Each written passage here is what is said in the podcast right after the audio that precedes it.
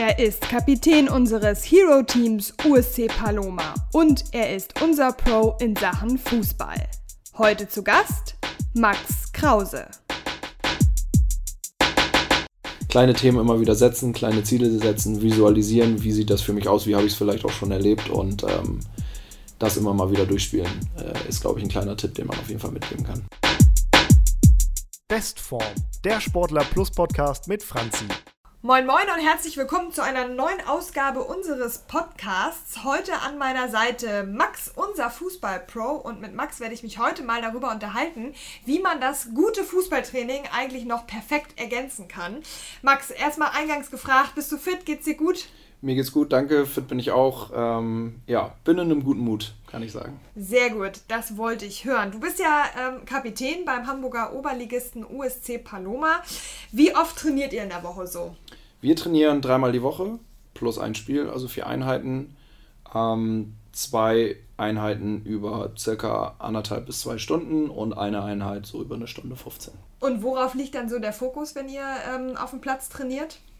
Ja, im Amateursport muss man ja sagen, ist diese Trainingszeit, diese drei Einheiten natürlich begrenzt. Deswegen probiert man natürlich, wenn man alle dabei hat, eben entsprechend auch viel im fußballerischen Bereich zu tun. Über das Fußballerische dann auch eben Bereiche wie Kondition und Kraft abzufangen.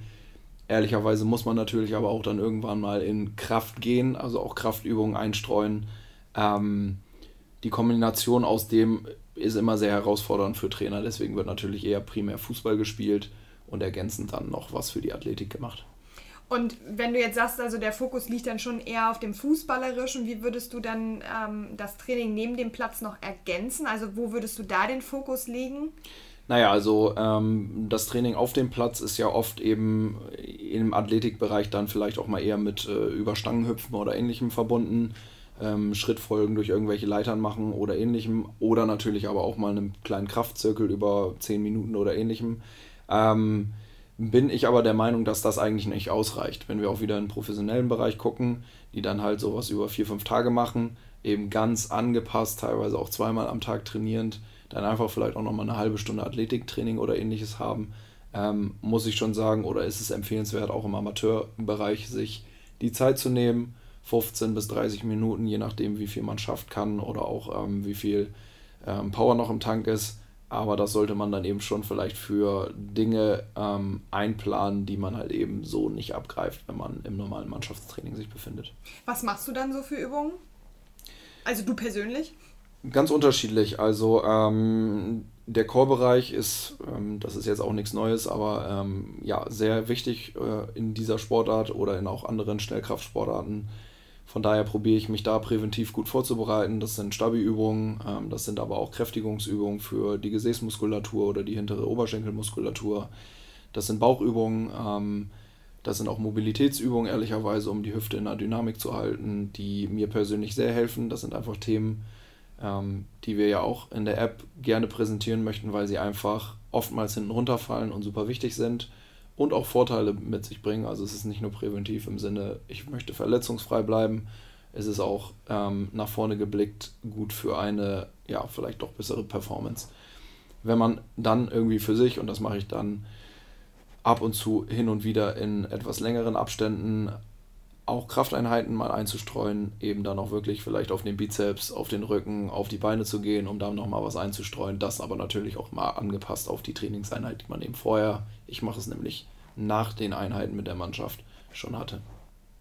Ich würde gerne nochmal auf das Thema Hüfte zurückkommen, denn ähm, du hattest es ja gerade schon so ein bisschen angerissen. Es ist total wichtig für die ähm, Verletzungsvorbeugung, wird aber trotzdem immer gerne mal vergessen, warum eigentlich? Warum wird es vergessen? Also wenn man sich so Fußballsport anguckt, dann redet man natürlich immer über die Beine. So, ähm, da redet man dann über Wadenmuskulatur, da redet man über schicke, durchtrainierte Oberschenkel. Ähm, und dann hört es aber ehrlicherweise eigentlich schon auf. Ähm, Leute, die sich natürlich mehr mit der Thematik auseinandersetzen, wissen dann irgendwie schon, dass es auch irgendwie in der Oberschenkelmuskulatur vorne und hinten gibt, dass es auch im Fuß Richtung Sprunggelenk ganz unterschiedliche Arten der Wadenmuskulatur gibt. Ähm, dass es aber natürlich auch noch 50% restlichen Körperteil gibt, nämlich alles ab Bein aufwärts, was jetzt in meiner Aufzählung, wenn man so ganz grob und ganz sporadisch an Fußball denkt, überhaupt nicht aufgetaucht ist. dass es Vor Vorteil ist, auf gewissen Positionen auch in der Oberkörpermasse ähm, gut aufgebaut zu sein, irgendwie ein bisschen Oberarm und ein bisschen Brust und ein bisschen äh, Rücken und Nacken zu haben, ist jetzt auch nicht so weit weg, aber was ist mit dem Teil dazwischen? So, und über den sprechen wir ja eben und der ist, so nenne ich es immer, Zentrum deines Körpers und für ganz, ganz viel verantwortlich. Wie ich es im Vorgespräch auch schon mal erwähnt habe, ähm, war es bei mir auch aufgrund einer Verletzung in der Schambeinregion so, dass ich mich mit dieser ganzen Thematik mal auseinandergesetzt habe und dann in einer Reha angeleitet durch professionelle Menschen gelernt habe, was da eigentlich alles noch zusammenspielen muss, damit dieser Körper, diese Beine, dieser Oberkörper miteinander funktionieren und harmonieren. Und im Amateursport ist es leider so, dass viele das erstmal schon gar nicht wissen. Woher auch, muss man sagen. Und dann ehrlicherweise aufgrund der Zeit teilweise eben auch nicht die Möglichkeit haben, das im Mannschaftstraining noch abzubilden. Wenn die Vereine gut gestafft sind, gibt es vielleicht einen Athletiktrainer, der da auch schon mal darauf hinweist. Nichtsdestotrotz ist im Mannschaftstraining sehr wenig Zeit dafür.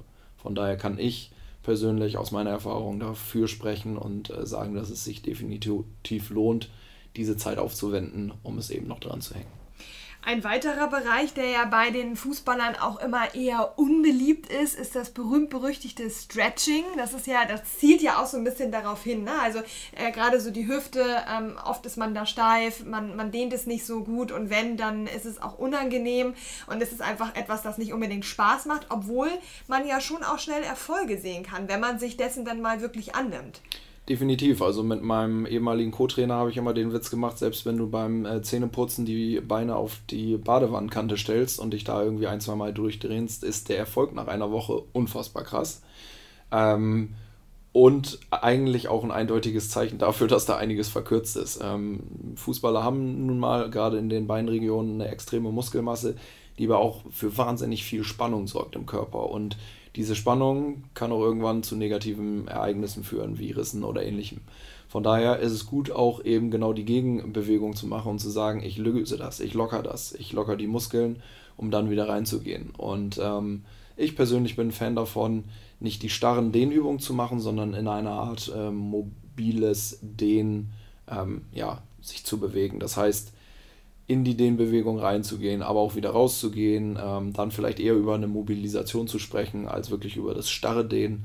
Ähm, das macht auch ehrlicherweise am Ende mehr Spaß und man hat da auch oftmals noch eine Kräftigungskomponente mit drin, weil viele, viele Dinge dann so vielleicht äh, in Richtung Mobility, Stretching gehen und so ein modernes Yoga verkörpern, als wirklich dieses äh, steife Dehnen, was dann so der Fußballer im Kopf hat und äh, wo man dann eher Kopfschütteln vom Platz geht, weil man darauf keine Lust hat. Kannst du noch mal ähm, so ein bisschen genauer erklären, warum das Stretching im Hüftbereich tatsächlich auch aktiv Verletzungen vorbeugt? Weil das ist ja etwas abstrakt so. Man kann sich das ja nicht so ganz vorstellen, warum jetzt ein, eine gute Beweglichkeit im Hüftraum in der Wade eine Verletzung vorbeugen kann. Also das ist ja jetzt im ersten Moment klar durch den Oberschenkel verbunden, aber es ist jetzt nicht das, wo man als erstes drauf kommt. Vorausgesetzt, man hat sich mit der Materie noch nicht beschäftigt. Genau, also ähm, vorweg muss ich natürlich sagen, ich bin jetzt auch kein gelernter Arzt, aber ähm, wie ich ja eben irgendwie schon erwähnte, ähm, bin ich toi toi toi grundsätzlich erstmal verletzungsfrei geblieben, habe aber unter anderem auch mal ähm, Probleme mit der Hüfte gehabt. Und diese Problematik setzte sich aus einer massiven Verspannung und Verhärtung der Muskulatur zusammen, die eben über eine Fehlbelastung kam, die ich irgendwann mal drin hatte. Ich war nicht offensichtlich verletzt, aber ähm, man sagt, dass so eine Fehlbelastung oftmals durch kleinere Verletzungen kommt, die unterbewusst stattfinden und der Körper richtet sich dann danach aus. Hat dazu geführt, dass meine rechte Beinmuskulatur einfach unverhältnismäßig stärker geworden ist und zu einer Disbalance zwischen den Beinen geführt hat. Diese Disbalance hat dann wiederum dazu geführt, dass diese Muskulatur, die gewachsen ist, immer in eine Verhärtung fiel. Selbst durch gute Ernährung oder durch gute Zufuhr von Nutritions oder ähnlichem konnte ich diese Verhärtung nicht lösen für mich und bin dann aufgrund dieser Verhärtung wieder in eine Disbalance, vor allen Dingen in der Hüfte gekommen, die mich in meinem ganzen Bewegungsapparat ähm, gehemmt hat. So, und das Geheimnis dahinter war, diese Disbalance, diese muskulären Probleme zu lösen, zu lockern, aufzudehnen. Ähm, beziehungsweise muss ich ehrlicherweise sagen, dass man sie erst eher mit einer Faszienrolle lockert, um sie dann aufzudehnen, Gewebe weich machen, dann aufdehnen ähm, und dann eben auch präventiv mit Übungen reinzugehen. Also so lockern, vielleicht im Zyklus aufdehnen und dann auch wirklich mit Übungen da reinzugehen, um die Reize in den Muskel wieder zu setzen, damit, wie bei mir dann, um beim Beispiel zu bleiben, sich die Hüfte wieder stellt und der Bewegungsablauf halt eben auch wieder drin ist. Ähm, denn sonst hat man wirklich massiv Probleme. Bei mir äußerte sich das dann wirklich in Schmerzen irgendwann und auch ehrlicherweise in Bewegungsabläufen, ähm, weil ich dann auf meiner rechten Seite, die betroffen war, massiv ähm, eingeschränkt war und dann in so schnellen Bewegungen, wie man sie dann doch als Verteidiger im 1 gegen 1 auch mal braucht, ähm, ja, gemerkt hat, dass da was nicht so richtig läuft. Wir stellen also fest, es hängt alles miteinander zusammen und auch ähm, Bereiche, die man im ersten Moment gar nicht miteinander verbinden würde, hängen aber miteinander zusammen und deswegen ist ein Blick dorthin ganz wichtig. Ein weiteres Thema, was ich total wichtig finde, ähm, gerade auch mit Blick auf die Ergänzung zum eigentlichen Fußballtraining, ist der mentale Aspekt. Vielleicht kannst du da mal kurz abreißen, in welcher Form du dieses ähm, mentale Training noch ergänzend zum eigentlichen Fußballtraining praktizierst oder vielleicht auch gar nicht.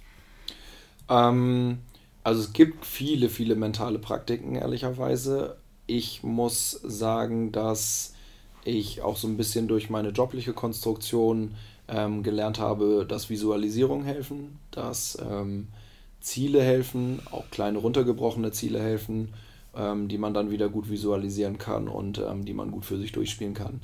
Ähm, auch da Erfolgserlebnisse für sich generieren, die Latte nicht zu hoch hängen, also wirklich auch eher in kleineren Themen zu denken, aber sich immer einfach wieder Aufgaben zu stellen.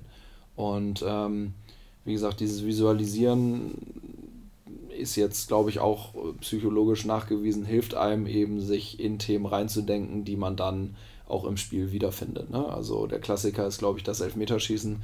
Ähm, wo man wirklich auch in Tests schon bewiesen hat, dass die Jungs, die sich vorstellen, in der 90. Minute äh, Deutschland gegen Argentinien im WM-Finale das Ding dann irgendwie rechts oben reinnageln, das dann auch wirklich so machen, weil sie sich einfach mental auf diese Situation vor 90.000 Zuschauern, das Ding da oben rechts in den Knick zu schießen, ähm, darauf vorbereitet haben und sich dann in der Situation in einem Ruhepuls befinden, weil sie eben die Situation für sich vorher schon ja, durchgespielt haben und sich mit der Materie beschäftigt haben. Also von daher kleine Themen immer wieder setzen, kleine Ziele setzen, visualisieren, wie sieht das für mich aus, wie habe ich es vielleicht auch schon erlebt und ähm, das immer mal wieder durchspielen, äh, ist, glaube ich, ein kleiner Tipp, den man auf jeden Fall mitgeben kann.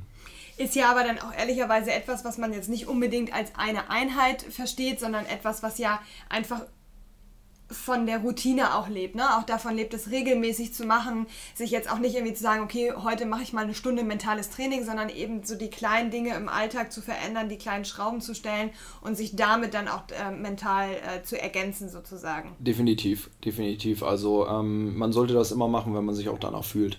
Ähm, in gewissen Vorbereitungsphasen fürs Spiel macht das vielleicht Sinn, um sich auch auf ein Level zu pushen und in eine Emotion zu bekommen, die halt man irgendwie dann auch fürs Spiel braucht. Ähm, man kann dies aber auch gut machen, wenn man irgendwie auf einem äh, Abend mal Ruhe für sich hat und irgendwie vielleicht selber gerade ein Fußballspiel schaut, indem man dann für sich gewisse Themen visualisiert oder auch danach visualisiert, um eben vorbereitet dann für den Sonntag, Samstag oder wann auch immer man vielleicht dann selber in dieser Situation wieder ist, sich da auch wieder zu finden. Also ähm, mühsam ernährt sich das Eichhörnchen, 5 Euro ins Phrasenschwein. Aber ähm, genau, sich immer einfach wieder die Highlights zu setzen, völlig orts- und zeitunabhängig. Ähm, aber konstant ist, glaube ich, das, das Geheimnis. Sehr cool. Max, ich danke dir für den Moment, für die äh, coolen Einblicke in das ergänzende Training zum eigentlichen Fußballtraining. Ähm, und ja, freue mich schon jetzt auf den nächsten Podcast, den wir aufzeichnen werden und wünsche dir bis dahin auf jeden Fall alles Gute, bleib gesund und verletzungsfrei. Vielen Dank, das wünsche ich dir auch und äh, genau, immer wieder kleine Reize setzen. Sportler Plus ist die Fitnessbrand für alle Sportlerinnen und Sportler. Individuelle Workouts per App, eine eigene Nutrition Line und spannende Magazininhalte rund um die Themen Training und Ernährung. Bring dein Training auf das nächste Level mit Sportler Plus.